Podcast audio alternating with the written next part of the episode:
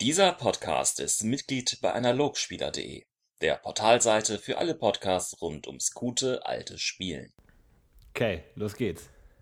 So, lieber Florentin, heute wieder wir zwei zur Folge 70 und heute geht's um Hellsicht. Ist das wow, nicht toll? hey, herzlich willkommen zu dieser unfassbar spannenden Folge. Hellsichtsmagie, uh, das ist ja crazy.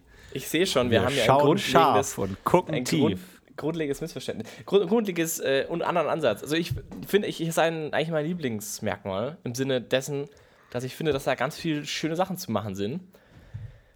Aber hat auch viele, sehr viele Probleme irgendwie so. Also Hellsicht ist irgendwie. Sagen wir mal so, Hellsicht und Antimagie ist meine Lieblingskombination und deine größte, schlimmste, der schlimmste Feind, habe ich das Gefühl. Ja, du hast, du hast eine Tendenz zur Nutzlosigkeit, habe ich das Gefühl. Nein, ganz im Gegenteil. Nutzlos ist die Hellsichtmagie auf gar keinen Fall. Hellsichtsmagie oder wie man auch sagen könnte, magische Analyse und dann halt noch so ein bisschen anderen Kram. Ähm, ich habe nämlich mal die harten Fakten heute sprechen lassen. Und zwar äh, führe ich seit einigen Jahren äh, Buch welche Zauber ich anwende. Ich spiele ja momentan äh, den Magier in unserer äh, Barbarat-Kampagne und ich führe genau Buch, um zu wissen, welche, welche Zauber sind nützlich, welche sind nicht nützlich, wo denke ich mir immer, oh, den werde ich mega oft einsetzen und tue es dann doch nicht. Deswegen die harten Fakten. Und seit vier Abenteuern führe ich nun Buch und bis jetzt habe ich in jedem Abenteuer ein Zauber mit Abstand am häufigsten eingesetzt. Welchen Zauber habe ich am Abstand mit häufigsten eingesetzt? Odem. Odem, völlig richtig. Der Odem, der beste Zauber. Und der Analyse bewegt sich immer so auf Platz 4 und 5. Aber, das heißt, dass man nicht Magie, Thumbs up. Aber man darf an der Stelle nicht ganz vergessen, Florentin, ich bin dein Meister, ne? Und da ich ja Magie richtig geil finde, ist also gut denkbar, dass ich das auch ein bisschen pushe. Vielleicht. Mag sein. Ich möchte nur sagen, all, allen Hatern da draußen gegenüber Hellsichtsmagie, Hellsichtsmagie ist nützlich und toll. naja, gut. Fangen wir mal, ich würde sagen, fangen wir von vorne an. Es gibt ja, ich würde jetzt mal sagen, zwei große Aspekte der Hellsichtsmagie. Die praktische Sache, die praktischen Hellsichtsmagie-Zauber, wo es außerdem und weit mehr als. Nutzlose Seite. Und die, und die nutzlose Seite, genau. Das wollte ich auch sagen. Nur, dass ich die praktische Seite ähm, hauptsächlich als diese ganzen Zauber definiere, die du gerade als Rest bezeichnet hast, und zwar Blick in die Gedanken. Ich kann ja mal ganz kurz vorlesen. Ich habe hier kurz vor mir liegen, was ist denn alles dabei. Ich lese mir die ganzen Namen kurz vor. Also wir haben den Adlerauge, natürlich den Analyse, Blick auf Wesen, Blick auf durch fremde Augen, Blick in die Gedanken, Blick in die Vergangenheit, Exposami, Foramen, gefunden, hält sich drüben, Koboldvision, Koboldo-Vision, entschuldigen Sie bitte, Marderspiegel, Memorans, Oculus, Odem, Penetritzel, Pestilenz, Zielentier, Erkennen, Sensataco, Sensibar, Tiergedanken, warmes Blut, Xenographes. So, da ist jetzt ein ganzer Haufen dabei. Und ich möchte jetzt mal so ungefähr in zwei Gruppen schieben. Und zwar einmal die nützlichen Sachen und praktisch angewandten Sachen. Und dafür würde ich jetzt nämlich eben neben Adlerauge und hier Penetritzel, so sage ich jetzt mal eher so handwerkliche Zauber, so durch die Wände schauen und irgendwie einfach Talente erhöhen. Genau wie der Sensotaco ja auch. Würde ich aber sagen, gibt es eben so Sachen wie ähm, den Sensibar oder den Blick, in die, äh, Blick auf Wesen, Blick auf die Gedanken, in die Gedanken, Blick in die Vergangenheit, Blick durch fremde Augen, die allesamt ziemlich krass sogar eigentlich sind, teilweise. Ähm, und sehr viele neue Spielelemente eigentlich ermöglichen. Also wenn du einen Charakter hast, zum Beispiel einen Torwaller, Hellsichtsmagier oder ähm, sowas in die Richtung, dann sind das also dann eröffnest du dir wirklich neue Möglichkeiten, Abenteuer zu spielen mit diesen Zaubern. Und auf der anderen Seite gibt es dann die Zauber, die du als äh, Hellsichtskram äh, bezeichnet hast. Und zwar Odem, Analyse und Oculus und sowas, die ähm, ich persönlich als eher nutzlos eigentlich bezeichnen würde, was zumindest die, den Abenteuerverlauf angeht, weil man damit nicht wirklich neue Spielelemente sich quasi freischaltet und eigentlich nur mehr Möglichkeiten hat, dem Meister zu fragen, konkrete Fragen zu stellen, sozusagen. Und deswegen finde ich das ein, äh, ein ziemlich spannendes ähm, Merkmal, weil du eigentlich sehr unterschiedliche Aspekte von dieser Hellsichtsmagie hast und es auch recht selten vorkommt, dass jemand beide Aspekte wirklich gut ausfüllt. Also die Torwaller warum bist, in, hm? warum bist du jetzt in Hellsicht drüben einfach, äh, hast du den Übergang? Den Hellsichts-Antimagie-Zauber? Der ist natürlich schon ziemlich geil. Vor allem, weil die Anwendung davon völlig. Wobei, wobei, man könnte natürlich jetzt sagen, ich bin böser äh, Temporalmagier der alles kaputt macht und ich möchte nicht, dass jemand mir auf die Schliche kommt, dann kannst du mit Hazy drüben schön deine ganze Zauberei äh, vertuschen. Das ist natürlich schon gut. Das stimmt, kannst ja auch selber als, als, nicht als Zauberer erkennen lassen. Ich habe ja seit langem äh, mir, mir irgendwann angewohnt, immer einen Odem im Stab zu haben, um immer, wenn mir jemand gegenübersteht, der mir nicht ganz geheuer ist, immer sofort checken kann, magisch oder nicht.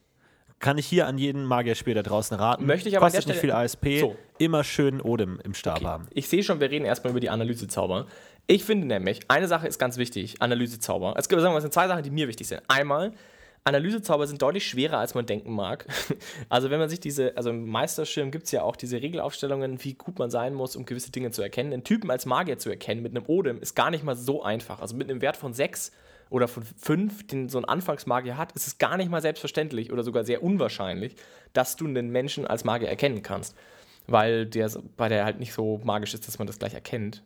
Wollte ich nur mal kurz in den Raum werfen. Gilt für Analyse ja auch. Aber Hellsichtszauber, finde ich, ein großes Problem ist ein bisschen, dass es einfach, oder was heißt Problem, eine große Chance oder eine große äh, Eigenheit dieser Zauber ist ja, dass es extrem stark vom Meister und vom Plot abhängt, von der Dramaturgie.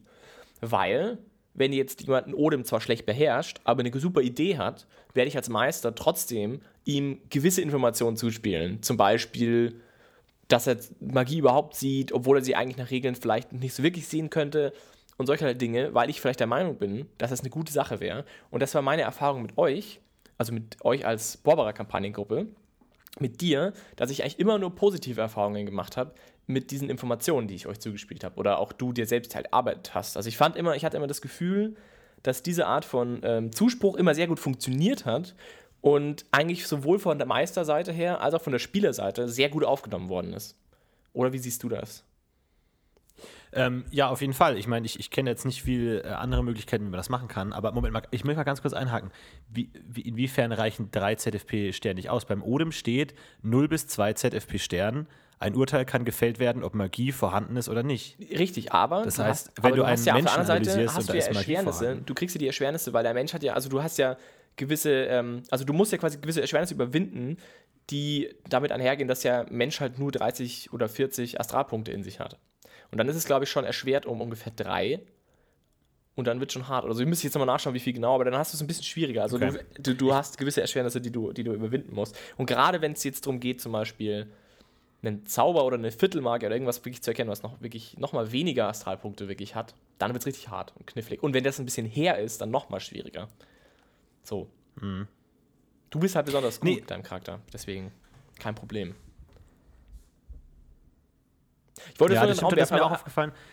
Ja, ja, ähm, ja, ich weiß, ich kann jetzt nicht wahnsinnig viel dazu sagen zu, zu Dramaturgie und, und äh, Analysemagie, weil es halt im Endeffekt so ein, man kriegt äh, Informationen äh, gesagt bekommen und ich weiß nicht genau, welche Informationen du vorenthältst, was du dir dabei denkst, ob du da vielleicht bewusst Sachen nicht sagst oder, oder nicht sagst, aber ähm, um mich in eine gewisse Richtung zu lenken oder nicht zu lenken. Aber an sich äh, finde ich Analyse auch immer eine feine Sache, kann man natürlich nichts dagegen sagen. Und äh, ich habe immer das, das latente Gefühl, nicht genug analysiert zu haben. Und nach jedem Abenteuer denke ich mir, fuck, hätte ich das denn auch noch analysiert? Und scheiße, warum habe ich das denn einfach liegen lassen? Und ich denke mir teilweise so nachkämpfen, wie lange muss man warten, bis man sagt, ich würde gerne die toten Dämonen analysieren, ich würde gerne die toten Untoten analysieren, ich würde gerne den Typen da hinten analysieren, weil der hat irgendwas Verrücktes gemacht während dem Kampf.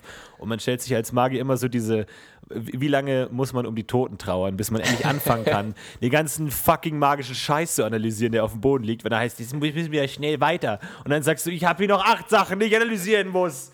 Und der Analyse dauert doch so lange. Es ist das ewige Rätsel, das ewige Problem. Und der Meister kann auch fröhlich auf Neugier würfeln und dann kommt der Magier überhaupt nicht mehr zu Hause an. Also das ist immer eine feine Sache. Ja, ähm, das stimmt natürlich.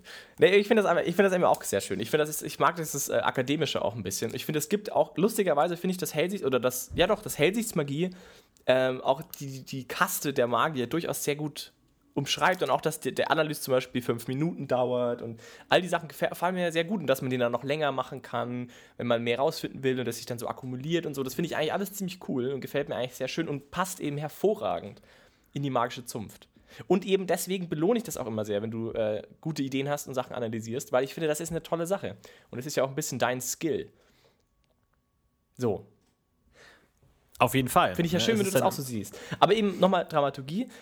Ähm, es ist halt im Allgemeinen Dramaturgie ge getrieben. Also wenn jetzt jemand, wenn ich jetzt zum Beispiel ein Abenteuer geschrieben habe, in der Magie vorkommt und der das natürlich irgendwo relevant wäre und jemand jetzt eine Analyse oder ein Odem oder was auch immer spricht und zwar es nur sehr, sehr schlecht schaffen würde, würde ich, wäre ich trotzdem verleitet, vielleicht zu sagen, naja gut, ein bisschen was findet er trotzdem raus und würde ihm quasi schon mal so ein bisschen Info geben, einfach weil, weil das auch für den Spieler schöner ist und was für alle gut ist und auch für mich als Meister ja schön ist. Das heißt, die Dramaturgie gibt an der Stelle so ein bisschen vor, wie viel Information man kriegen kann. Und wenn es zum Beispiel ein super großes Problem wäre, wenn jetzt die Spieler zu viel rausfinden würden, dann können sie halt auch nicht zu viel rausfinden. Also das ist einigermaßen gut griffig handelbar. Und deswegen finde ich, ist diese normale Hellsichtsmagie eine super spannende Magie, weil sie eben am Spieltisch so gut funktioniert, weil sie einfach extrem funktionabel ist für sowohl den Spieler, der Bock hat, das rauszufinden und zu, zu drüber nachzudenken und die Magie sich zu überlegen, als auch für den Meister, der halt ein super Tool hat, äh, den Spielern halt richtig gute Informationen zu geben, wenn das halt alles passt. Deswegen finde ich eine spitze, eine spitze Sache. Ist eben kein so Schadenszauber-Ding, das halt ein Spieltisch ein paar Würfelwürfe und dann ein paar Schadenspunkte verteilt, sondern es ist eine sehr rollenspiellastige Magie. Und das finde ich sehr cool. So, und das gilt aus ja, dem auf jeden auch, Fall. Genau, und das gilt außerdem auch, und da kommen wir zum anderen so ein bisschen, das gilt auch für diese anderen Zauber, für dieses Blick in die Gedanken, Blick äh, in die Vergangenheit. Auch für die gilt dasselbe Spiel, weil man auch da ein paar mehr Mittel in der Hand hat. Aber das ist nochmal ein bisschen anders, finde ich, als die ganz normale Hellsichtsmagie. Aber gut, nur so viel dazu. Ich fand das eben ganz cool. Was ich mir aber gefragt habe, und das ist der zweite Punkt, der mich bei der Analysemagie so ein bisschen bewegt, immer ist die Frage nach dem, wie und warum man was wie rausfindet. Ich finde das, also, ich weiß nicht, wie es dir geht, aber ich komme nicht umhin, wenn du zum Beispiel anfängst, was zu analysieren. Ich komme nicht umhin, mir die Gedanken zu machen, warum du was wie erkennst. Zum Beispiel, wenn jetzt in dem Regelwerk steht, du bist gut genug zu erkennen, was für ein Merkmal der Zauber hatte, den du jetzt gerade analysierst. Komme ich nicht umhin, mir die Frage zu stellen, wie zum Henker siehst du das und andere Sachen nicht? Warum kannst du zum Beispiel sagen, es ist Merkmal Objekt gewesen, aber kannst nicht sagen, wie viel Astralpunkte effektiv geflossen sind oder welcher Zauber das genau war, sagen wir es mal so. Du kannst also sagen, es ist quasi eine Objektmagie, aber du weißt nicht, welcher Zauber. Wie, wie geht das? So, und dann komme ich immer wieder an den Punkt, wo ich mir grundlegend die Frage stellen muss, was soll Magie jetzt eigentlich sein? Also was, seh, was siehst du da im Astralraum? Was ist es eigentlich, was du da tust? Ich meine, das mag vielleicht ein Gedankengang sein, der unnötig ist, am Spieltisch nicht viel verloren hat, aber das ist immer das, was ich mit Hellsichtsmagie verbinde. Und ich mir immer denke, hat es also damit zu tun, dass du irgendwie eine Art Matrix hast in der magischen Welt, die du anschauen kannst als dreidimensionales Dingsbums und du anhand dessen wieder die, keine Ahnung, Kanten verlaufen oder die Farben stattfinden, kannst du irgendwie beurteilen, warum jetzt oder ob das jetzt was für eine Art Magie das jetzt ist, zum Beispiel. Dann wiederum stellt sich aber die Frage, warum kann es nicht jeder Dödel? Wenn du eine Analyse machst, bist du ja schon mal grundsätzlich in der Astralsicht. Warum sieht es dann nicht jeder sofort, wenn alles grün ist und sagst, okay, Objektmagie, keine Ahnung. Ich finde es immer so ein bisschen schwierig. Und ich finde es dahingehend wichtig, weil ich finde es immer schade, wenn, wenn jemand jetzt Magie anwendet und Hellsichtsmagie und du liest ihm aus dem Buch vor, naja, gut, okay, du erkennst folgendes, bla bla bla. Ich finde, so ein bisschen erklären sollte man schon auch, warum man jetzt oder was man jetzt wirklich sieht in diesem Astralraum und was man da jetzt rausfinden kann. Und das ist für mich immer so ein bisschen schwierig. Oder wie, wie hast du das immer wahrgenommen? Dieses ähm, Analysieren selber und die magische Welt und der Zauber oder wie, wie ist das für dich? Ist das ein rein regeltechnischer Aspekt? Bist du da relativ. Ja. Ja, Es, es, ist, es ist erstmal die Frage, was denn genau dieser Hellsichtszauber überhaupt macht, also dieser, dieser Analyse. Also ich, hab, ich hatte mir immer, in meinem Kopf hatte ich immer eine Unterscheidung zwischen Analyse und Oculus, habe jetzt aber nochmal genau die Zauber nachgelesen und ich glaube, die Unterscheidung fällt so ein bisschen zusammen. Ich dachte immer, ähm, Oculus ist eher sowas wie eine magische Brille, die sich der Magier aufsetzen kann, der sozusagen lediglich die Wahrnehmung verändert, nimmt dann nämlich nicht nur die physische, sondern auch die astrale Welt wahr, muss dann aber selber noch seine eigenen physischen Augen benutzen durch die Sinnesschärfeprobe, um dann sehen zu können, wie dann die Feinheiten genau passieren. Der Oculus ist ja der einzige Zauber, wo du eine Sinnesschärfeprobe tatsächlich würfeln musst, also wo also das, die physische Wahrnehmung eine Rolle spielt. Das habe ich mir nur so erklären können, dass sozusagen der Oculus wie eine Brille sozusagen die, die astralen Sachen dann irgendwie filtert oder übersetzt und dann in physische, physische Licht, whatever, umsetzt, dass man sie mit seinen echten äh, körperlichen Augen sehen muss. Wohingegen der Analyse braucht keine Sinneschärfeprobe. Das heißt, der macht anscheinend was anderes als einfach nur diese Filter-Brillenfunktionen. Ich dachte, das wäre dann eher sowas wie, keine Ahnung, ähm, irgendwie der Zauber macht die Analyse selbst und präsentiert dem Magier lediglich die Ergebnisse, dass er sozusagen dann wie auf einem Bildschirm angezeigt bekommt, hey, ich habe für dich die ganze die Arbeit gemacht hier, ich habe die Astralenergie ist darin reingeflossen, das Ding zu analysieren, also dass sozusagen auch der Apparat magisch ist, der das analysiert und dann spuckt er sozusagen nur noch die Ergebnisse aus, weil du brauchst ja keine Sinnesschärfeprobe, wie du, wenn du auf dem Monitor guckst, musst ja, ist die Herausforderung ja auch nicht, das zu sehen, sondern zu verstehen. Und dann musst du dann das noch angucken und, hä, was soll das sein? Ah, wie kann das, wie verstehe ich das und so? Das ist dann halt irgendwie so eine Art Code oder halt irgendwie so ein irgendwas in der Richtung vielleicht, was dann immer noch schwer zu interpretieren ist, aber wo die tatsächliche physische Sehkraft keine Rolle mehr spielt wohingegen wiederum der Oculus, wie gesagt, du, du, musst es selber suchen. Auf der anderen Seite heißt es beim Analyse auch, dass du diese... Magiekunde. Ja. Magiekunde bringt dir was. Bei Analyse. Wie kommt das dann mit deiner Bildschirmvariante? Bei Analyse auch, ja, genau. Ja. Aber wie kommt das mit deiner Bildschirmvariante ja, dann zusammen? Ja, das ist merkwürdig, dass dann einerseits dann, eigentlich sollte bei Oculus auch Magiekunde eine Rolle spielen, weil du musst es ja trotzdem noch in, in, ja, eigentlich stimmt es nicht. Eigentlich müsste man entweder sagen, du bist selber, musst selber noch die Verarbeitungsleistung leisten oder, wie beim Analyst zum Beispiel, der Zauber äh, übernimmt selbst die Verarbeitungsleistung und präsentiert nur die Ergebnisse. Aber tatsächlich, Magiekunde zählt rein. Und was ich überhaupt nicht verstehe, ist, wie der Odem, der davor gewirkt wurde, ja auch noch die Hälfte der ZFP-Stern aufsummiert. Ich weiß nicht, ob man da jetzt so tief reingehen muss und da jetzt so viel interpretieren muss oder ob das einfach nur, ja, du hast schon Odem gezaubert, wir wollen jetzt nicht, dass du regeltechnisch benachteiligt bist und nochmal komplett von vorne an musst für eine Analyse, sondern dass man halt sagt, hey, wir wollen, dass der, dass der Odem auch oft benutzt wird, deswegen ist es nicht komplett umsonst, sondern du kriegst dann noch einen Bonus für den Analyse, dass du es dann nicht bereust, den Odem gezaubert zu haben, weil der Analyse ja besser ist als, der Odem. Vielleicht ist es einfach nur ein spielerisches Element und man kann es ignorieren, aber an sich ähm, ist es tatsächlich merkwürdig zu, zu verstehen. Aber bei beiden Zaubern heißt es ja sowas wie, man sieht die Magiefäden oder whatever. Dann halt, wie man sich das dann genau vorstellt, ist ja dann die Frage. Aber merkwürdig, dass man beim Oculus diese Sinnesschärfeprobe hat. Ich dachte vielleicht, es hängt damit zusammen, dass der Analyse wird auf ein Objekt gewirkt und der Oculus wird auf dich selbst gewirkt. Das heißt, man hat wieder diese Brillenvariante und man muss dann selber vielleicht noch die Objekte finden, weil wenn du jetzt ein Artefakt vor dir hast und wirkst du ein Analyse darauf, dann siehst du ja nicht die Magiefäden von allen anderen Objekten, sondern nur von diesem einen Objekt. Und dann geht es dann so auf und dann siehst du da halt dann, keine Ahnung, da deine Fäden drumrum oder halt dann kannst du dann reinzoomen, genau, oder whatever. Aber du bist, bewegst dich nur innerhalb dieses Objekts. Wohingegen beim Oculus kriegst du ja einen kompletten Informationsüberfluss, weil du potenziell bei jedem denkbaren Objekt und Menschen und Wesen und whatever und Kraftlinien äh, all diese ganzen Informationen hast und dann noch selber sozusagen gucken musst, hey, gehört das jetzt zu dem oder zu dem und was steht da hinten, so dass du halt dann einfach noch nicht diese Fokussierungsfunktion, die der Analyse hat, dass du die selber dann mit deinen Augen fortführen musst. Aber hundertprozentig Sinn ergibt es für mich auch noch nicht ganz, warum du das hast und warum Magiepro Magiekunde bei einem hilft und beim anderen nicht das ist, äh, verstehe ich nicht, was, was das soll. Ja. Also, ähm, ich würde. Ich würde es genauso handhaben, wie du es am Ende gesagt hast. Also so habe ich es jetzt auch immer gespielt. Also meine, mein Verständnis davon ist, dass der Oculus diese Art Brille eben ist. Also dass du wirklich eine Art, du tauchst quasi in die andere Welt ein und deine komplette Sinneswahrnehmung, zumindest ja eine optische Sinnes Sinneswahrnehmung, entspricht auch voll und ganz, ähm, ach je, Entschuldigung, ähm, entspricht auch voll und ganz dem, dieser magischen Ansicht. Und beim Analyse hast du eben so eine Art Fokussierungsfunktion. Und, ähm, oder du, du hast eben, ah, das klingt, das klingt so albern, ne? ich finde, das klingt bescheuert. Also du hast eine Art, äh, eine Art äh, Lupe oder ähnliches, um, um gewisse Dinge hervorzuheben. Und ähm, bist auch eben, wie du sagst, eben eher in einem Objekt. So habe ich es immer verstanden. Und ich meine, ich versuche es halt einigermaßen mit meinem wissenschaftlichen Hintergrund irgendwie heranzuziehen und sagen, okay, wie kann ich das da vielleicht vergleichen?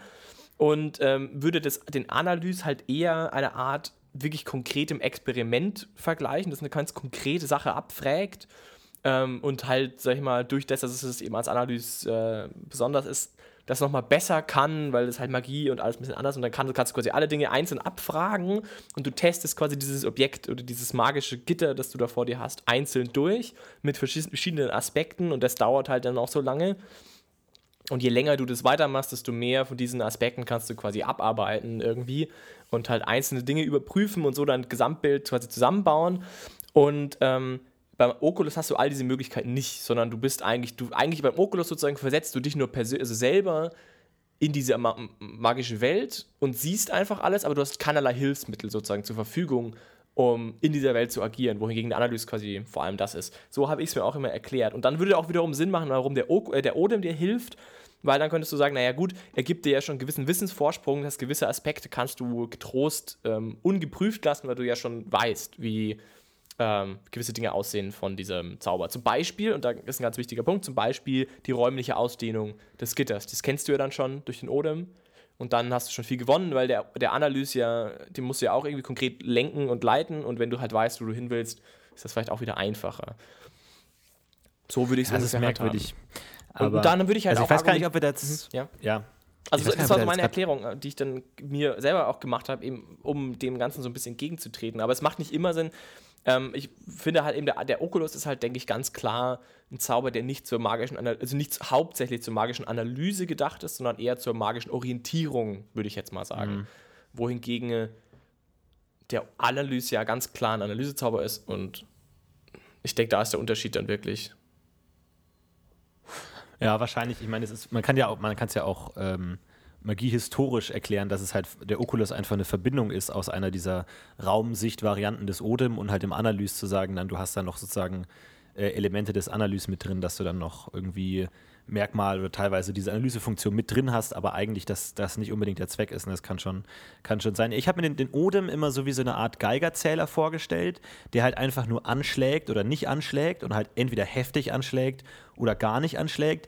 Und wenn du halt krass bist, dann hast du da halt dann nicht nur Intensität drin in deinem Geigerzähler, sondern halt auch noch so Merkmal halb drin, sodass du halt dann, aber es ist einfach so ein dummer Apparat, der einfach nur so anschlägt und blinkt, wenn was ist. Und der Analyse ist dann aber hingegen schon wirklich so wie so eine Art Bluttest oder sowas, wo du dann halt dann sozusagen äh, die Ergebnisse bekommst, aber halt schon wirklich die Astralenergie auch in die Interpretation des Ganzen hin, äh, reinpumpst und dann wirklich schon was, was Handfestes vor Augen hast und der Odem eher so diese, diese Brille oder diese Mikroskope, die du dir auf die Augen schnallst und dann komplett alles mehr oder weniger sehen kannst. Den Oculus, was aber, ja, genau. Ja, ja. Ja, den Oculus, ja. ja. Aber es nee, stimmt schon, ja, man kann es so. wahrscheinlich einfach durch die Anwendung ähm, trennen, einfach zu sagen, wenn du gegen den unsichtbaren Dämonen kämpfst, dann ist der Oculus dein einziger Zauber. Deswegen dafür ist er gedacht, dass du einfach Leute verfolgen kannst und nicht mehr diese, ich habe jetzt nur noch ein Objekt oder einen Menschen, den ich sehen will, des Analyse. Ja, ich glaube, das Interessante am Oculus ist ja auch irgendwo, dass du dann wirklich auch deine ganzen Sinneswahrnehmung eben in der magischen Welt stattfindet. Das heißt, du siehst ja auch sonst nicht mehr so gut, wo du gegen, also Tische und solcherlei Dinge würdest du wahrscheinlich kaum mehr wahrnehmen. Ähm, was, was ja ein interessanter Aspekt irgendwie davon ist, dass du wirklich quasi die Welt wechselst, sage ich jetzt mal. So ein bisschen. Ich könnte ja, mir was halt. Ich könnte mir halt vorstellen, dass man historisch, dass man vielleicht es irgendwann mal eben geschafft hat, eben die magische Welt wahrzunehmen und von dem, also der Oculus sozusagen der erste Zauber war, mit dem man arbeiten musste und dann irgendwann mal man quasi optimiert hat und zum Beispiel darauf verzichtet hat, bei der magischen Analyse komplett in diese Welt abzutauchen, sondern nur gewisse Aspekte davon darstellt und dann eben diese Art Analysezauber optimiert hat und sagt, okay, der, an der Analyse ist sozusagen der Oculus spezialisiert auf ein konkretes Objekt mit ähm, deutlich mehr möglich, also Power oder sozusagen effizienter im Darstellen eines, einer magischen Struktur oder so in die Richtung. Auf jeden Fall, ja. So Und Oculus kann man auch auf andere Leute zaubern, was natürlich auch ganz cool ist. auch mal, mal einen richtig geilen Trip machen. Leuten die Welt zeigen. Du kannst dir alles erzählen. Du kannst erzählen, das ist, das ist jetzt der Himmel. Ja. Das wäre crazy. Da haben wir auch zum Ausschnitt ganz spannende ähm, Sache gehabt. Das, hat, das hast du ja durchaus mal gemacht sogar. Und da haben wir uns zum Beispiel die Frage gestellt, wie jemand darauf reagiert, der das noch gar nicht kennt. Also wie der dann auf so einen, also wie sehr man sozusagen sich auch an sowas wie den Oculus gewöhnen muss, zum Beispiel. Also wie, wie fremd einem das auch ist. Ähm, auch eine spannende ist, ist Frage. Eine ganz, ist eine spannende äh, Frage. Man könnte auch behaupten, man sieht es vielleicht gar nicht, weil man einfach kein Konzept davon hat und es nicht checkt oder es nicht dich bemerkt irgendwie. Kann ja, kann man oder ja wahrnehmungspsychologisch auch sagen, dass Sachen, die du überhaupt nicht wahrnehmen kannst, dann auch nicht siehst. Oder es ist halt einfach kompletter Overkill. Ich könnte mir halt vorstellen, dass du, genau, dass du halt alle möglichen bunten Farben und äh, Muster siehst und halt vielleicht das nicht zuordnen kannst und damit dann auch quasi wirklich blind bist, weil du halt erstmal ein bisschen brauchst, um zu verstehen, wo da Strukturen sind und so. Naja, aber Aber wie, wie, wie, wie stellst du es dir konkret vor? Wie sieht diese Astralwelt aus? Weil die Astralwelt ist ja eigentlich, ich mein, der, der Begriff, der immer wieder fällt, ist ja ein Schatten. Also sozusagen die Objekte, die in der realen Welt existieren, existieren natürlich auch in der Astralwelt. Die werfen ihren Schatten, obwohl ja ein, sag ich mal, ein, ein Tisch, ein äh, in der Astralwelt genauso interessantes Objekt ist, weil es ja, sag ich mal, für Objektmagie ein potenzielles Ziel ist, also auch da Andockmöglichkeiten für Magie hat, etc. Ähm, und jetzt natürlich nicht aus eigener Kraft strahlt, wie jetzt ein Magier oder ein Artefakt, weil es keine Energie hat, aber es ist ja trotzdem vorhanden, es ist ja nicht einfach weg, sondern es ist ja vorhanden. Aber wie, wie, wie stellst du dir das vor? Ist das dann einfach verschwommen oder ist es dann nur so transparent und alles andere ist klar oder wie stellst du es dir vor? Also ich persönlich stelle es mir eher so eine Art andere Welt eben vor. Also ich, ich würde sagen, ähm, für mich hat es sehr viel mit Geometrie zu tun. Ich sehe, ich stelle mir das relativ geometrisch vor und ich stelle mir das vor, dass dein ganzer Blick ist zusammengesetzt von allen möglichen geometrischen Figuren. Die kannst du dir auch als Schriftzeichen vorstellen, aber nicht wirklich Schriftzeichen, sondern einfach langgezogene Linien, die in Spiralen fliegen oder in, in Ecken oder in Kanten oder verschiedene geometrische Muster verfolgen und das auch nicht immer konstant, also nicht, also einfach quasi ähm, wie, wie, sag mal, wenn du mit einem Bleistift auf einem Blatt Papier einen versuchst, Windströme oder so zu zeichnen. Also langgezogene Linien und dann hast du darin irgendwie andere geformte, artige Linien. Ähm, und dass du eben so so ganz vielen Linien, also Durchgänge, so nichts Endendes, sondern nur so Linien, die durch den Raum quasi schwirren oder sich befinden, mehr oder weniger konstant und sich auch bewegen. Und du als wissender Magier sozusagen kannst anhand der Positionierung dieser Linien und des Zusammenspiels dieser Linien sozusagen ähm, erkennen, wessen Schatten es ist. Also ich würde zum Beispiel nicht sagen, dass ein Tisch in irgendeiner Weise eine Art Form, die Form eines Tisches nachbilden würde, sondern ich würde eher sagen, dass es eben natürlich von der Größe her entsprechend schon irgendwie dem gleichkommt, aber dass man optisch sehr große Schwierigkeiten haben wird, diesen Tisch als diesen Tischobjekt sozusagen darzustellen, sondern du siehst einen Haufen runder und eckiger, spiralförmiger Linien, die du deuten kannst. Also durch die Veränderung der Welt, also das ist alles ja nicht konstant, sondern es bewegt sich sozusagen wie Licht, das halt irgendwie abstrahlt, siehst du sich stets verändernde Bilder aber gewisse Dinge bleiben konstant und das sind die Dinge sozusagen, die wirklich vorhanden sind. Und, und anhand dieser Dinge versuchst du zu äh, interpretieren sozusagen, was du, was das wirklich ist. Und gewisse, also manche Dinge sind halt einfacher zu erkennen, wie zum Beispiel Magier oder solche Dinge, die halt wirklich magisch sind, sind vielleicht als solche auch relativ einfach auszumachen, zumindest von der Position im Raum, also du kannst zum Beispiel dann halt sagen, okay, da ist ein magisches Artefakt, weil das siehst du relativ deutlich, wohingegen aber die wirklichen Formen des Artefakts, also die wirklich Geometrie, also die, die ähm, die Form des, des Artefakts im echten, in der echten Welt ist sehr viel schwieriger zu definieren, weil es einfach eine andere Darstellung ist. So würde ich es mir ungefähr vorstellen. Wie hast es du dir denn vorgestellt? Ja, auch, auch so ein bisschen irgendwie, ich habe es mir so vorgestellt, wie so, ein, wie so ein Videospiel, so wenn es noch nicht komplett fertig animiert ist, wenn das nur so, so diese Netzanimationen sind, da halt wirklich dann nur so aus geraden Linien wie so eine, wie so ein Drahtgestell irgendwie, weil ich, ich denke immer so, was ist alles für die Magiewelt uninteressant und das sieht man nicht. Also zum Beispiel, wenn du einen Holztisch siehst, du siehst nicht mehr, welches Holz das ist, weil das ist egal, weil das macht keinen großen Unterschied. Du siehst nur noch sozusagen die, die Materie, die, aber du siehst sozusagen nur noch diese, die Linien der Kanten, so da ist es jetzt die Koordinaten von diesem Objekt, aber an sich, du siehst nicht, du siehst den Inhalt sozusagen nicht mehr, einfach weil es nicht relevant ist. Aber ansonsten habe ich es mir auch immer tatsächlich sehr technisch vorgestellt. Ne? Wir sind jetzt natürlich auch wieder sehr in der gildenmagischen ähm, Ansicht drin. In Elf würde es vielleicht ganz anders beschreiben. Wenn, wenn Wäre vielleicht auch eine ganz gute Idee, dass auch der, genau, dass der Oculus sozusagen diese ja. Umsetzung ja auch macht, vielleicht und dann entsprechend das Zauber, der Zaubertradition auch verschiedene optische Darstellungen äh, möglich wären. Warum nicht? Ich meine, es ist ja sowieso die Frage, ob also ob ist es, ist, ist, es, ist es wirklich eine zweite Welt daneben oder ist es so eine Art Spektrum und das menschliche Auge oder das elfische Auge kann es halt nicht wahrnehmen, Magie, aber es ist an sich jetzt nicht auf einem ganz anderen Level, aber vielleicht ein Drache hat, kann das so ganz normal wahrnehmen, ohne dass er jetzt konstanten Zauber aufrechterhält, einfach weil er ein so krasses Wesen ist, dass er wie jetzt halt irgendwie Fledermäuse Ultraschall wahrnehmen können, kann der halt auch Magie wahrnehmen. Oder ist es eine komplett andere Welt wie die Matrix, wo das dann ganz anders ist? Ja, das ist eine coole Frage. Kann ich jetzt auch nicht. Also ich würde jetzt auch eher tendenziell sagen, es ist so eine Art andere Wellenlänge.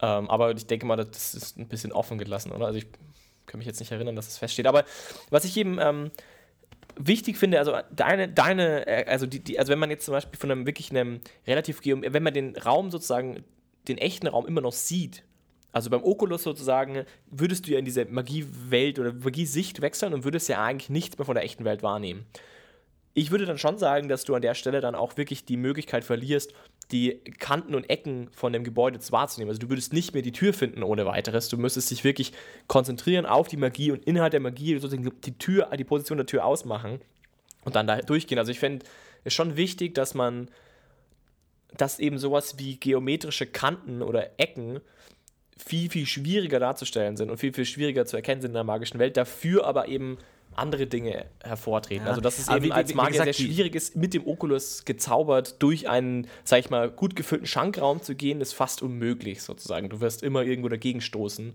weil du es nicht unmöglich, weil du nicht einfach nicht siehst, so ein bisschen. Ja, obwohl, wie, wie gesagt, also ich, die Dinge haben ja schon eine, ein, einen Schatten sozusagen in der Welt, weil sie existieren ja auch in der Astralwelt, nur sie haben halt keine eigene, Stra äh, eigene Strahlung. Sie werden nicht angestrahlt sozusagen, aber an sich existieren sie ja schon. Aber auf der anderen Seite, ähm, wenn jetzt zum Beispiel eine magische Person auf der anderen Seite einer Wand steht, siehst du die ja auch nicht mit dem Oculus. Also da muss, müssen ja dann auch die, Ja, ja. die, was weiß ich, die äh, Magiephotonen auch abgehalten werden von der Wand. Weil du siehst Aber das würde ja ich eben, das würde ich eben genau so auch irgendwie argumentieren, dass du sagst, also zum einen würde ich außerdem sagen, du siehst es sehr wohl, wenn es ein sehr starkes magisches Objekt ist. Ähm, und ich würde eben, was ich wichtig finde, äh, was so meine Erkenntnis ist, was ich vor allem, was ich so gelesen habe über Magie, und ich finde, das macht auch einigermaßen Sinn, ist, dass das eine sehr chaotische Struktur hat. Und entsprechend sollte auch diese Welt durchaus sehr chaotisch sein. Und das quasi die Aufgabe des Magiers sollte sein, Ordnung ins Chaos zu bringen. Also du siehst sehr viele Dinge gleichzeitig passieren. Ähm, sehr viele Dinge bewegen sich, alle, also die, auch die Intensitäten von gewissen äh, Strahlungen sozusagen werden heller und dunkler und alles Mögliche. Und ich glaube, darin ist es einfach sehr schwierig, wie ähm, dreidimensionale Strukturen wirklich auszumachen. Also du wirst dann vielleicht schon erkennen, dass da irgendwo in der Position was ist, aber wie, wie groß jetzt wirklich die Ausdehnung des Objekts sozusagen ist, dieser Tisch, wie groß der Tisch jetzt wirklich ist, ist vielleicht dann halt einfach schwer zu sagen. Du sagst, okay, da ist irgendwie so ein Holzding zur Linken, aber du kannst nicht wirklich beurteilen, wie groß es wirklich ist, weil es einfach sehr chaotisch ja auch die Position bisschen, also die Größe vielleicht verändert und halt vielleicht irgendwie eher so eine Art im, im Schwerpunkt vielleicht erkennbar, aber sonst nicht so erkennbar. Also wie auch immer, das ist meine Vorstellung. Ja, vielleicht, kann man vielleicht auch ist machen, das mit diesem, mit diesem Strahlen äh, vielleicht ein ganz gutes Bild, dass du vielleicht nicht durch die Wand sehen kannst, aber so wie du von außen sehen kannst, dass in einem Raum Licht brennt, könntest du dann vielleicht sehen, ah, da wirft ein mächtiger Magier seinen Schatten in, in, die, in die Wände sozusagen, dass ich sehen kann, ah, da ist was, aber ich kann nicht durch die Wand sehen, aber ich kann dann sozusagen so die, die Reflexion davon sehen. Es gibt ja auch da diesen, der, der Effekt beschrieben, dass wenn du zu, zu nah rangehst an irgendwas, eine starke magische Quelle oder zu bist, dass es sich halt blendet, dass du nichts mehr siehst. Also, dass das vielleicht wirklich man sich wie Licht vorstellen muss. Aber im Endeffekt wissen sich, kann sich jeder selber vorstellen. Und wie gesagt, die Repräsentationen, glaube ich, tun da auch ihr, ihr Übriges, ähm, wie man es zumindest vielleicht wahrnimmt oder nicht unbedingt, wie es ist. Ja. Na gut, aber auf jeden Fall spannend und ich finde auch, dass da wieder diese Diskussion über Illusionsmagie ins Spiel kommt, die wir ja schon öfter hatten. Die ist ja genau wieder da geführt, also wo dann die Illusionsmagie eben zum Beispiel angreift und wie das dann alles ist. Also da glaube ich, kann man auch das dann wieder zu Rate ziehen. Aber gut, wie auch immer, da wollen wir, sollen wir, soll es heute nicht drum gehen. Ähm, wir haben ja eben Hellsichtsdingsbombs und also genau, also ich glaube, das ist auf jeden Fall super, ähm, also auch sehr, sehr pragmatisch anwendbar, der ganze Kram. Das finde ich das Schöne auch irgendwie dran. Das Einzige, was ich ein bisschen schade finde, ist, dass du mit Hellsichtsmagie, also mit der klassischen analytischen Hellsichtsmagie, relativ wenig praktische Möglichkeiten hast äh, zu helfen. Das ist halt eine reine, ich sage jetzt mal, Vorbereitungs-, Nachbereitungsfähigkeit, die den Charakter am Spieltisch sehr eingeschränkt dann, sag ich mal, fähig macht. Aber andererseits, das sucht man sich dann auch irgendwie aus. Ist ja auch irgendwie schön, dass man bei DSA dann die Möglichkeit hat, so, so sage ich jetzt mal, so krass spezialisierte Helden dann auch zu spielen. Also, Ganz kurze, ganz kurze Frage, ähm, wenn wir jetzt gerade da sind, bei zwischen, wo sind Überlappungen zwischen echter Welt und Astralwelt? Ähm, in der, dem relativ neuen äh, Buch Wege der Alchemie wurden ja auch Möglichkeiten eingeführt der profanen Analyse. Also wie ähm, überhaupt nicht magisch begabte Menschen irgendwie auf Magie klarkommen können. Und da wird zum Beispiel auch beschrieben, es gibt ja auch zum Beispiel die, ähm, die Gabe Magiegespür, dass Leute Magie spüren können, auch wenn sie selber nicht zaubern können oder überhaupt gar nichts vielleicht mit Magie zu tun haben. Und es ist tatsächlich auch die Rede von einer Art, ähm, dass manche Menschen genau diesen, diesen sechsten Sinn haben, dass sie eben das im Bauch spüren, wenn es irgendwo ist. Ähm, Ansonsten gibt es da auch noch andere Möglichkeiten, mit dem Blutblatt oder sowas, mit diesen Pflanzen da irgendwie magisch zu analysieren. Ähm, aber ja, wollte ich nur mal ansprechen, dass, dass vielleicht da auch irgendwie äh, bei, es ist ja bei DS auch nicht immer so, dass nur die Magier Magie wahrnehmen oder beherrschen, sondern dass das ja immer auch irgendein fließender Übergang ist und dass ja manche über, natürlichen Talente auch magisch erklärt sind oder eben wie sowas, dass jemand ein Bauchgefühl hat, ohne vielleicht Mhm. das selber äh, astral fähig zu sein, aber dass er dann irgendwie so komischerweise ein Stück auf dem Spektrum nach oben gerutscht ist und das vielleicht auf so einer intuitiven Art wahrnehmen kann, ähm, wo es andere vielleicht gar nicht wahrnehmen können. Ja, wo ein, wo ein Viertelmagier halt sitzt irgendwo und halt auch noch ein bisschen davor, genau. Genau, aber nicht mal ein Viertelmagier, der jetzt gar nicht mal Magie anwenden kann, aber halt einfach dann sozusagen wie ein Mensch, der jetzt geboren wird und äh, irgendwie, keine Ahnung, ähm, Sonarwellen wahrnehmen kann, einfach, oder zumindest ein Gespür hat, oder so diese, diese äh, Menschen, die, die von Elektrowellen betroffen sind, ob das jetzt echt ist oder nicht, aber so in die Richtung, wo man auch sagt, so, ja, okay, da gibt es vielleicht ein, zumindest eine theoretische Überlappung zwischen dem menschlichen Körper und der Magie an sich, dass man das auch wahrnimmt, ohne dass man sich aus, darin ausgebildet hat. Ja, Also vielleicht, bestimmt, ich meine, ja. es ist vielleicht nicht als, als, als zweipoliges Ding zu betrachten, sondern auch als fließendes, ähm, Genau, wo, ja. wo Magie aufhört und wo die physische Welt anfängt.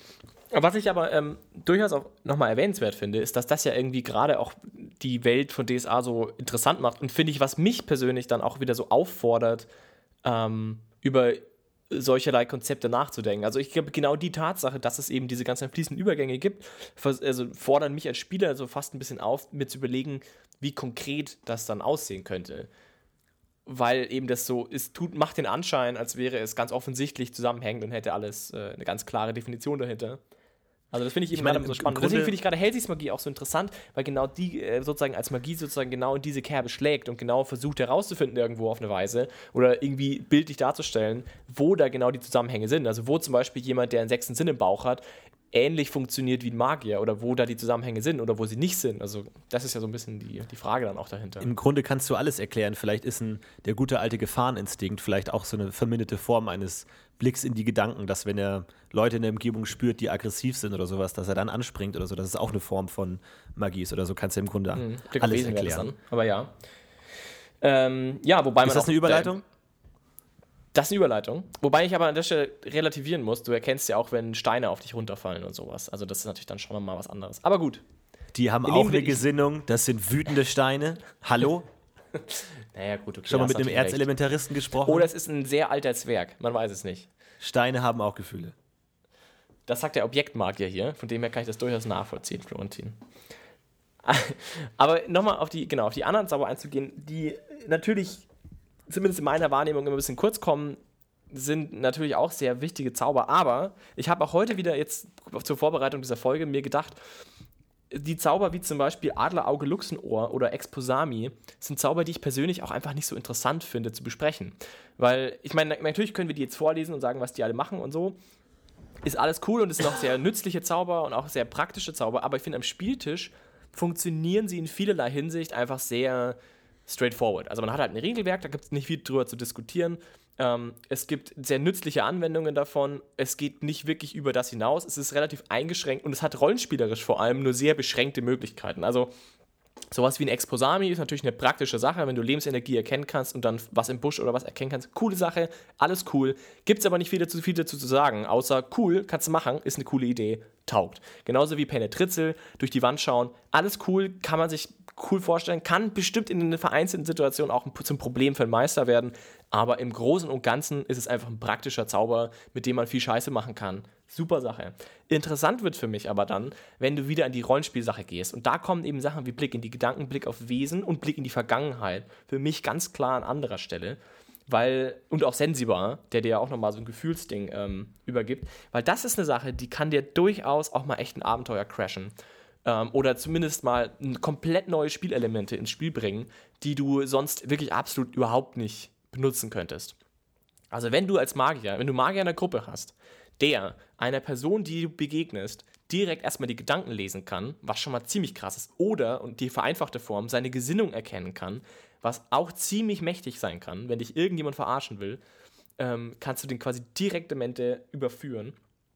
Oder, und das dritte, und das ist auch ziemlich pervers, ist, wenn du einfach mal schön in die Vergangenheit gehen kannst und einfach mal anschauen kannst, ob das wirklich passiert ist, wie er das sagt oder was auch immer. Oder du halt einfach direkt eine Sache nachprüfen kannst, die andere dir erzählen. Und diese Art von, ähm, diese Möglichkeiten öffnen dir nochmal so ein ganz neues Fenster irgendwie, was Spiel äh, am Spieltisch angeht. Und das finde ich äh, super interessant an den Zaubern, ehrlich gesagt.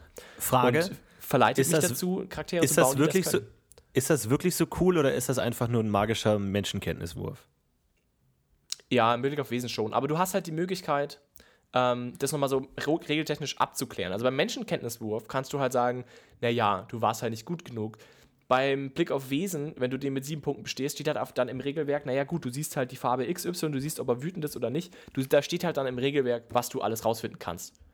Und das ist nochmal ein Unterschied. Weißt du, bei der Menschenkenntniswerk kannst du als Meister nochmal ein bisschen relativieren und sagen, naja gut, er kann gegenwürfeln, er kann dann sich irgendwie gut schauspielern, dann ist es halt umso schwieriger und so weiter und so fort. Die Magie an der Stelle ist halt schwer konterbar. Deshalb macht die Sache nochmal ein bisschen anders.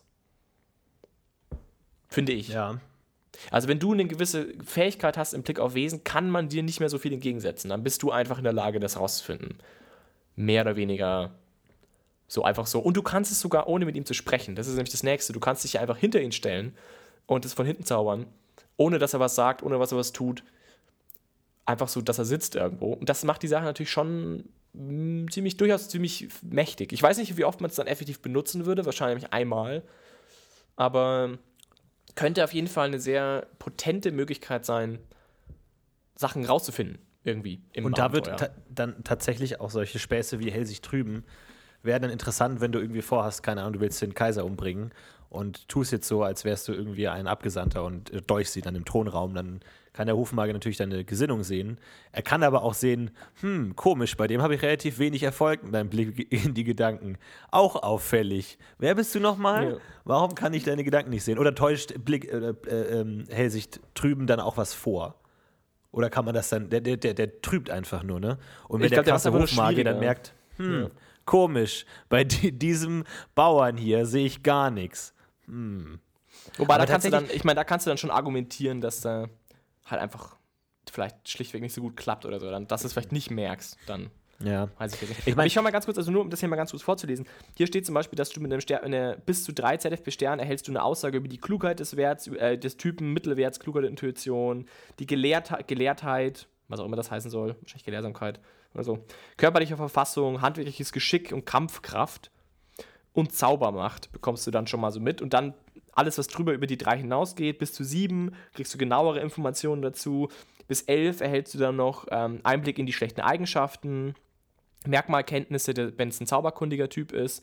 Um über elf, ähm, genau, welche, siehst du sogar, welche Waffen er am liebsten benutzt und wie brutal oder trickreich er kämpft und solcherlei Dinge. Also ziemlich detaillierte Informationen das ist schon ziemlich interessant. Kostet dich 6 Aber Ich, ich, ich überlege mir wirklich, wann ich das wirklich anwenden würde. Ich meine, gut, die, die schlechten Eigenschaften sind vielleicht was, was dich interessieren könnte. Hey, mit wem habe ich es hier zu tun? Aber ansonsten, die wenigsten Leute versuchen noch ihre Kompetenzen zu verschleiern, wirklich nur in aller seltensten Fällen, naja, wo es halt im Abenteuer ist, hey, ihr geht geratet an einen Schmied, der überhaupt gar kein Schmied ist und dann, hey, naja, aber du hast da halt, müsste man alle Menschen, mit denen man Kontakt hat, verzaubern. NSCs, die, denen du nicht ganz vertraust, kannst du halt damit sehr schnell, sag ich mal, abklären, inwieweit die ja, Frau aber in der, der Regel ehrlich ist oder nicht. Ja, aber in der Regel, ja genau, aber das, das findest du ja nicht raus. In der Regel misstraust du ja Leuten aufgrund ihrer Gesinnung, dass du sagst, hey, dieser Söldner ist zwar sehr fähig im Kämpfen, aber für wen kämpft er wirklich? Blick aufs Wesen zeigt dir nur, ja, er kann gut kämpfen. Toll. Das hilft dir in der Regel nicht viel. Du willst ja wissen, was er im Führer steht. Also da, klar, äh, äh, an sich hat schon hier und da ähm, bestimmt seine Daseinsberechtigung, aber mir wird wirklich keine Situation einfallen, also außer ich hätte jetzt wirklich den konkreten Verdacht, hey, dieser Pereine-Geweihte, glaube ich, ist kein Pereine-Geweihter. Hm, wie gut kennt er sich denn mit Ackerbau aus? Nicht ganz so gut. Okay. Naja, wo, wobei ich sagen würde, also, also wenn, du, wenn du wirklich dann, sag ich mal, so gut bist, würdest du natürlich auch die Zusammenhänge ein bisschen verstehen. Also wenn der Typ zum Beispiel sehr gut darin ist, äh, oder wenn du das würdest du mir dann vielleicht auch ansehen, dass er sehr gut darin ist, ähm, vorzutäuschen, guter Ackerbauer zu sein zum Beispiel. Und dann ist er auch wieder interessanter. Also dann, du kriegst ja alles mit. Du kriegst ja nicht nur mit, wie gut ist ein Ackerbau, sondern auch, naja, er neigt halt dazu, irgendwie, er hat ein erstaunlich großes Talent, das ist ihm auch bewusst, dass er, keine ja, Ahnung, er kann gut, gut lügen. Kann. Wirklich, ja, kann er gut lügen. naja, wie auch, auch immer. ehrliche Leute können manchmal gut lügen. Das sagt noch gar nichts aus. Aber dann aber haben wir zum Beispiel auf der anderen Seite, aber dann auch, um da noch weiterzugehen, Zauber wie ähm, Blick in die Gedanken, die dem Ganzen ja nochmal ja, Nachdruck verleihen klar. können. Wobei, Blick in die Gedanken, du, du, du, du siehst ja das, was die Person konkret gerade denkt. Du siehst ja, Ja. nicht die Gesamt, die Fülle der Gedanken. Das Oder stimmt. ich meine, vielleicht gibt es ja Varianten, aber ich meine, selbst wenn dir jetzt der Attentäter gegenübersteht, dann denkt er, gut, dann denkt er vielleicht, oh fuck, hoffentlich werde ich nicht entdeckt. Ich, oder hat man, hat man mehrere als einen Gedankenstrang gerade? Oder muss er sich darauf konzentrieren, was er gerade sagt? Aber gut, das könnte man dann, das könnte der Meister dann wohlwollend bei hoher ZFP-Stern, könnte er sagen, hm, er hat gerade Angst, ob nicht vielleicht seine Attentäterdeckung auffliegt. Aber wenn, natürlich, wenn du richtig gut bist mit plus, also Erschwert um 7 und um doppelte Magieresistenz, also wahrscheinlich realistisch um einen Wert von 15, wenn du das hinkriegst, dann, dann kannst du alles rausfinden. Für 27 ASP. Aber gut, okay, das ist dann vielleicht schon wirklich krass dann. Wenn du dann so krass bist, dann ist das auch irgendwie okay. Auf der einen Seite, ich meine, ich finde es interessant, es ist, das ist das Tolle an, an, an vielen DSA-Zaubern, dass wenn man sie mal konkret zu Ende denkt, sie wirklich eigentlich die ganze Welt verändern. Natürlich jetzt nur für Leute, die Magie beherrschen. Aber wenn du wirklich zum Beispiel auf so einer Magierakademie lebst, wo deine Dozenten konstant einfach so, hey, hast du gestern die Hausaufgaben gemacht? Ja, und einfach sofort wissen, ob es stimmt oder auch deinen Lernfortschritt überprüfen können. So, hey, wie gut bist du denn mit Schadensmagie? Und dann wissen die einfach, dass du es nicht drauf hast und lassen dich sofort durchfallen, weil die mit Blick aufs Wesen einfach sehen können, ob du es beherrschst oder nicht und du ihnen Form, nichts vormachen kannst und so. Ich meine, man könnte da eine sehr paranoide Welt zeichnen, wenn man das möchte, weil es, man nie weiß, liest er gerade meine Gedanken, weiß er, wer ich bin, ich kann ihm nichts vortäuschen, fuck, ist doch eh egal, ich muss doch gar nicht versuchen. Also auch das sind, sind so Zauber, die auf so soziale ähm, Aspekte großen Einfluss haben können, die in der Regel in Abenteuern so gut wie nicht vorkommen. Aber wenn du jetzt irgendwie, keine Ahnung, zum Beispiel in, einem, in einer hardcore äh, weiß-magischen Akademie unterwegs bist, ja, die halt gnadenlos wirklich deine Gesinnung konstant jeden Tag überprüfen, kann man da, glaube ich, schon gut auch so eine wirklich sehr Du brauchst ja nur paranoide. Stimmung erzeugen. Du brauchst dir nur, du brauchst dir nur einen Blick aufs Wesen-Artefakt. Baust dir ein paar. Ja, Ja, auf jeden. Fall. Aber ich meine, die, die, die Macht dieser Zauber ist ja wahrscheinlich, also jetzt in dem, nicht im Abenteuerleben, aber in der echten DSA-Welt, die Macht dieser Zauber ist ja gar nicht mal die konkrete Anwendung, sondern lediglich die Beherrschung. Wenn du weißt, dass dein Dozent Blick in die Gedanken beherrscht und vielleicht ein Arschloch bist, dann verhältst du dich dem ganz anders gegenüber, auch wenn er den Zauber nie wirkt. Aber wenn du einfach weißt, der könnte mir jede Sekunde die Gedanken lesen und dann guckt er dich immer so an und du denkst, ja, hat er jetzt gerade meine Gedanken gelesen oder nicht? Und du weißt es nicht und du würfelst auf Menschenkenntnis, aber du weißt nicht, ob du es geschafft hast oder nicht, weil der Magier, der Meister hat für dich gewürfelt. Und das ist dann schon unangenehm. Oh Mann. Ja, ich finde es auch wieder schön, dass du deinen paranoiden Charakter das gleich wieder äh, an den, Roll an den äh, Podcast-Tisch bringst. Das stimmt natürlich. Das find, ja, das stimmt. Das macht die Sache nicht einfacher. Und dann gibt es ja noch so Zauber wie äh, Penetritzel, da kann ich beim Schlafen beobachten. Und es gibt Oh. Zauber wie Blick durch fremde Augen. ne? Ja, gut, Droiden Der sind dir- mir egal. Die sind Nee, das weit auch ein- weg. Das ist sogar ein Magierzauber. Weit mein, der, weg. Wird, der wird sogar in Torwall gelehrt, Mann. Okay, zwar eine druidische Repräsentation, geht aber. Kannst du einfach Leute beobachten, ne? Wie krass ist das Nee, denn? kannst du nicht. Du kannst du, durch die Leute beobachten. Ja, okay, du kannst, durch die, äh, du kannst ja auch ganz schön viel, so, auch ziemlich krass. Äh, ähnlich, also kommen wir an ähnlicher, ähnlicher Punkt. Und dann eben noch Blick in die Vergangenheit. Dann kannst du auch, sagen wir mal, wenn der, wenn der, der Typ erzählt, ich habe gelernt, dann gehst du einfach in dein Zimmer und schaust nach, ob er gelernt hat. Auch ja, Verbreitung 2. Viel Spaß. Ja, okay, na gut. Das stimmt natürlich. Das macht die Sache ein bisschen relativierend. Aber ich finde trotzdem, dass diese Zauber ähm, durchaus ganz schön viel Potenzial haben. Und ich denke mal, dass Hellsichtsmagie allgemein ein Magie-Merkmal ist, das sich hervorragend eignet, Abenteuer drumherum zu stricken. Aller Art. Also Kann man, sowohl die. kann man das gut Reichweite modden? Ich überlege gerade so Blick in die Gedanken auf Horizont oder sowas.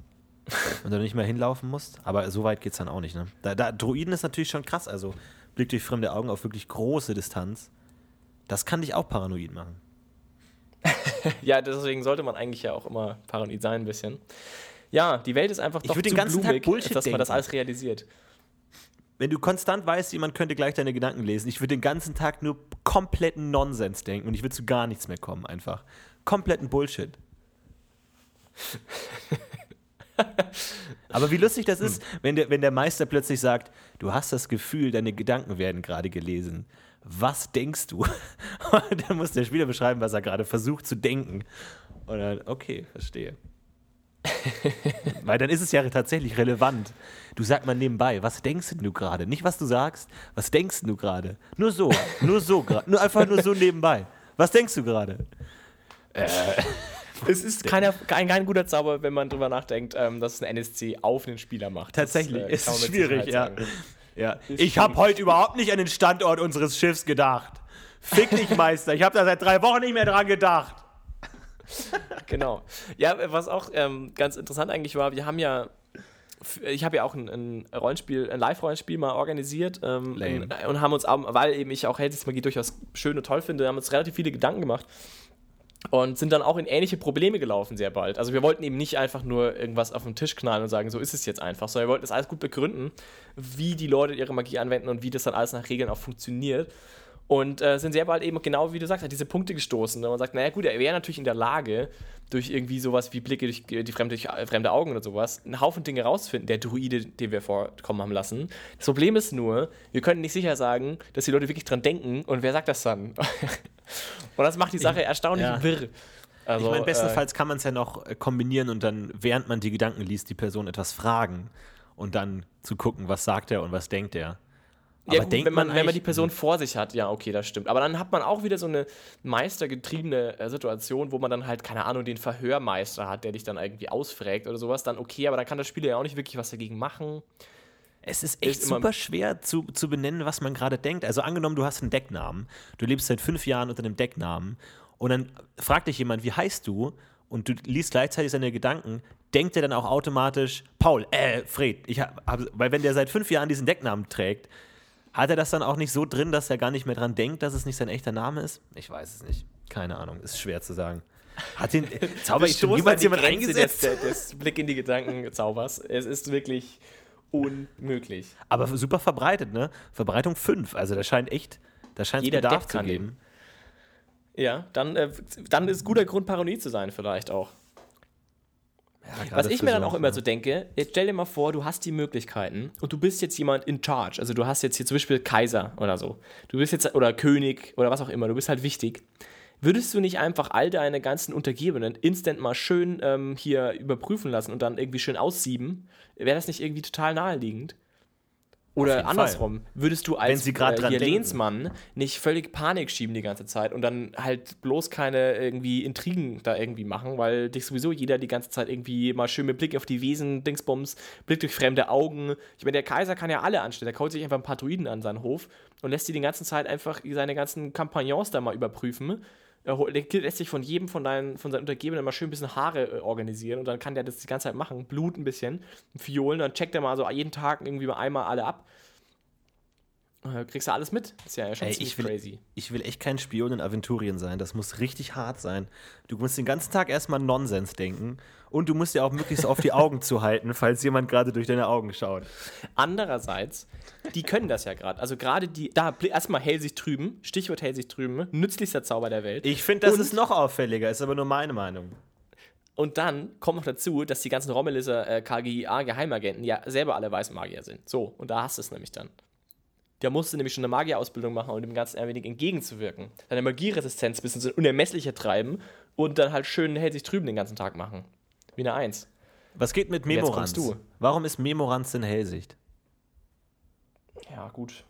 Warum ist Foramen äh, Hellsicht? Das ist die eigentliche oh, Frage. Ja, Warum brauchst du Hellsicht, um das Schloss äh, zu erkennen? Das habe ich mir auch einfach, gedacht. Drehst du nicht einfach die Mechanik? Drehst du nicht einfach ja, das ganze Ding? Ist es nicht einfach Telepathie? Nein, es ist nicht Telepathie, es ist Hellsicht. Ja, Man vor allem da nicht. dachte ich mir, also da verschwimmt es dann wirklich, was genau das Merkmal Hellsicht bezeichnet, weil anscheinend musst du für ein, für ein äh, Foramen tatsächlich in das Schloss reinschauen, aber das physische Schloss, nicht das magische Schloss. Und wir haben ja gerade, wenn man tatsächlich sagt, physische Dinge sind schwer zu sehen in der Astralwelt, was genau macht denn der Foramen? Also kannst du dann reinschauen? Also ist es dann wahrscheinlich so eine Ex, äh, Ex, Ex, Expanomie, ähm, Variante, aber du, du siehst ja nicht wirklich rein, sondern du kannst mit deinem Geist das manipulieren.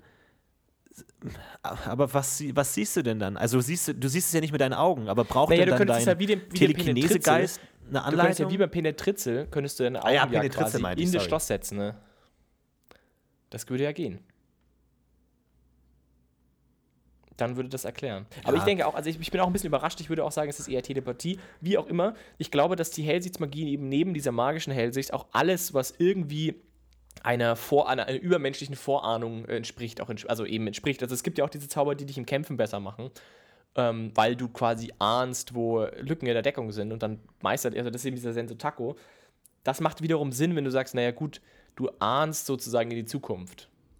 Wobei du da auch wieder argumentieren könntest, du kannst es vielleicht an der magischen, Stru der magischen äh, Gestalt deines Gegenübers erkennen. Du kannst äh, dessen, ja gut, das könnte man argumentieren, so nach dem sechsten Sinn mäßig. Du erkennst sozusagen, was er gerade im Begriff ist zu machen, aber du liest seine Gedanken und kriegst eine Sekunde früher Bescheid, was er macht. Naja gut, das könnte funktionieren.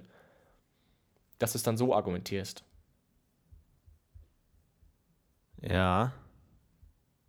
Das würde Das funktionieren. stimmt Dann, dann, dann, müsste, dann müsste der Foramen sozusagen wie der Penetritzel funktionieren, indem du dann quasi dein Augenlicht äh, quasi, äh, also magisch sozusagen verschiebst, irgendwie in das Schloss. Wobei ich mir nicht ganz klar ist, warum. Warum man nicht einfach telepathisch das ganze, den ganzen Schlosskolben drehen kann.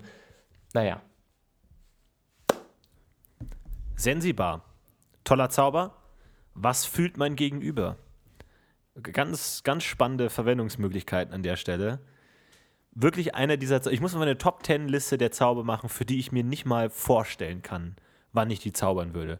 Ich glaube wirklich, in meinem gesamten DSA-Leben war ich noch nie in der Verfassung, ich würde jetzt gerne mal wirklich wissen, was der Gegenüber fühlt. Ist der wirklich wütend gerade oder tut er nur so?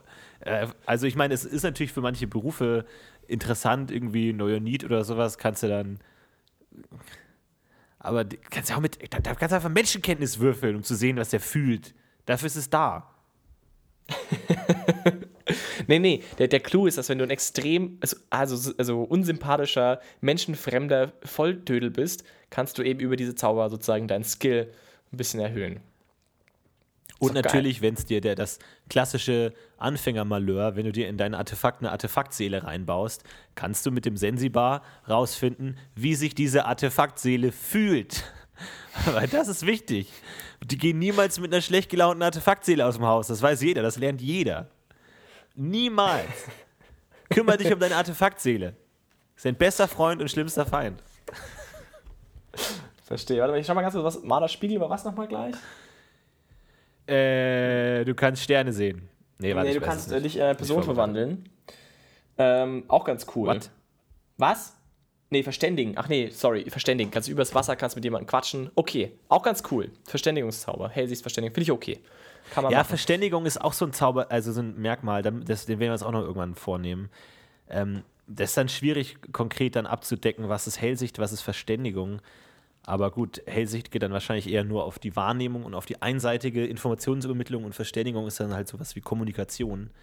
Aber ja, mag sein. Also Müssen ich, wir ich mal finde, wenn man jetzt, also ich glaube, gucken. was wir heute ungefähr festgestellt haben, ist, dass ähm, Hellsichtsmagie sozusagen immer mit der magischen, magischen Welt zu tun hat und immer die Grundidee ist, dass man Informationen aus der magischen Welt abfragt. In irgendeiner Art und Weise, oder? Also das würde ich jetzt mal sagen. Also du bist in irgendeiner Weise versetzt du deinen dein Geist oder deine Wahrnehmung in die magische Welt und dann tust du konkrete Dinge, wie zum Beispiel du verschiebst deinen Punkt der Wahrnehmung in der magischen Welt, losgelöst von deinem Körper, wie, wie Geistreise, oder du ähm, tastest sozusagen eine magische Struktur ab auf zum Beispiel Gefühle oder Gedanken oder magische Präsenz oder was auch immer. Solcherlei Dinge. Also das ist alles Hellsicht. So ungefähr würde ich das jetzt mal versuchen zusammenzufassen. Ja. Ja. Naja, gut. ja. Ey, aber magische Analyse ist super. Finde Ja. gut. Ja. Na gut. Ich glaube, wir haben alles durch, oder? Ist doch jetzt Vor allem, Quatsch. du kannst, ey, du kannst mit Analyse echt teilweise auf absurde ZFP-Stern kommen. Mit dem Bonus aus Odem und Magiekunde und Zauberdauer und Erzwingen, wenn es sein muss. Nee, Erzwingen gibt es nicht mal. Aber trotzdem, man kommt da auf richtig krass hohe, hohe Werte, sag ich mal. Aber es gilt Magier natürlich. Klar, ja. Ja, na ja, gut. Also Leute, alle schön im Punina äh, Analysemagier bauen und dann nichts können. Außer cool irgendwie in die magische Welt schauen. Und schön in die Gedanken schauen. Schürt Angst, Schrecken und Paranoia unter eure Untergebenen. Oder in eure Abenteuergruppe. Schaut mal, was die so denken. Ja, seid mal ein bisschen, ihr als Magier habt die Möglichkeit, mal so richtig eure Gruppe aufzumischen. Einfach mal, einfach mal anfangen, alle Gedanken zu lesen und gegen Leute verwenden. Richtig geil. Na gut. Hellsicht. Ein, ein, ein, ein tolles, tolles Merkmal. Kriegt von mir drei von fünf Foramen für dieses Merkmal Hellsicht. Dann, dann kann man ja sogar, das geht richtig ab. Ja, ich erahne trotzdem, dass wir jetzt langsam durch sind und äh, ja, würde mich jetzt an der Stelle mal so dem Ende dieses Podcasts widmen. Vielleicht kommen wir, kommen wir, wir sind genau eine Stunde lang sozusagen. Das ist hervorragend.